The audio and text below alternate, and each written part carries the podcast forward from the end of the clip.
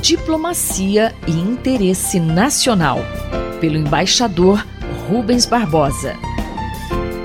Você é sempre bem-vindo ao nosso Diplomacia e Interesse Nacional. Tema de hoje: Consequências geopolíticas e geoeconômicas da pandemia. Embaixador, quais são os principais aspectos das tensões geradas pela pandemia no mundo? Vou destacar três aspectos. Primeiro, o acirramento das tensões entre os Estados Unidos e a China.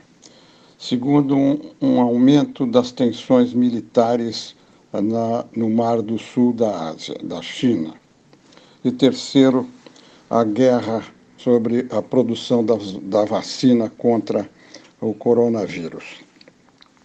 Primeiro, esse acirramento das tensões entre Estados Unidos e a China se acelerou muito depois uh, da crise pandêmica uh, Estados Unidos acusando a China de ser a criadora disso em laboratórios militares, uh, a China acusando os Estados Unidos, acusações de Trump ao fato da China ter escondido a realidade, dominando a Organização Mundial de Saúde, os Estados Unidos saindo da Organização Mundial de Saúde, essas ameaças recíprocas estão complicando a relação entre os dois países. Até recentemente, Trump ameaçou romper as relações com a China e a China, por seu lado, de cancelar o acordo de comércio negociado com os Estados Unidos.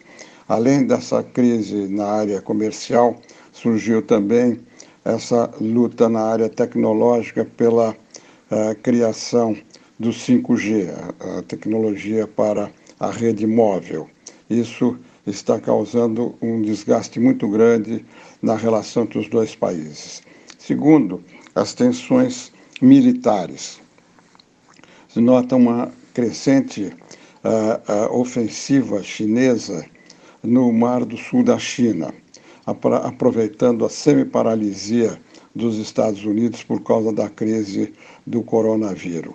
Uh, a China está procurando reforçar suas posições ah, em zonas contestadas. Ela tem ah, ah, áreas contestadas com ilhas e territórios nas, eh, com as Filipinas, com a Malásia, com o Vietnã, a questão de Taiwan e também com Brunei.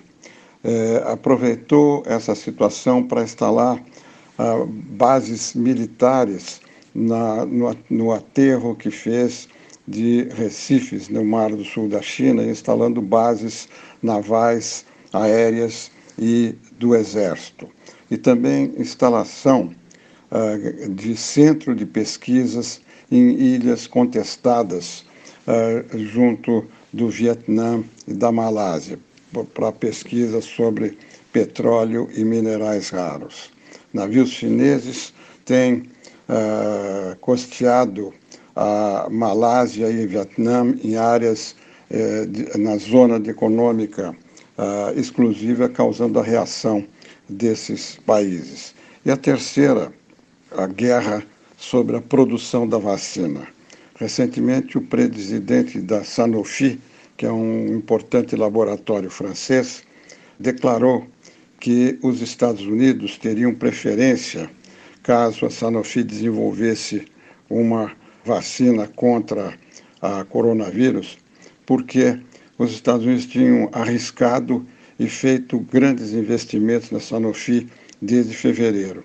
Essa declaração do presidente Sanofi eh, criou grande reação por parte do presidente da França, Emmanuel Macron, declarou publicamente que a posição da Sanofi era inaceitável, que a empresa francesa tinha recebido mais de 110 milhões de euros para desenvolver pesquisas científicas também pra, pela, pela vacina e que uh, isso colocava uma questão de soberania uh, e uh, da França, porque a vacina era um bem comum e não devia ser colocada como uma questão de mercado em relação aos Estados Unidos e disse que a vacina deveria ser uh, oferecida primeiro para à França. Isso coloca uma questão em relação à globalização e os fundamentos da lei de, de comércio.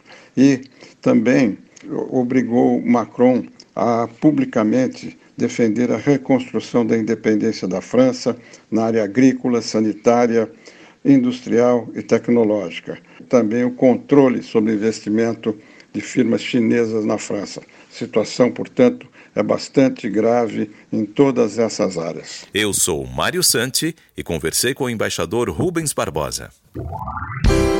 Diplomacia e interesse nacional. Pelo embaixador Rubens Barbosa.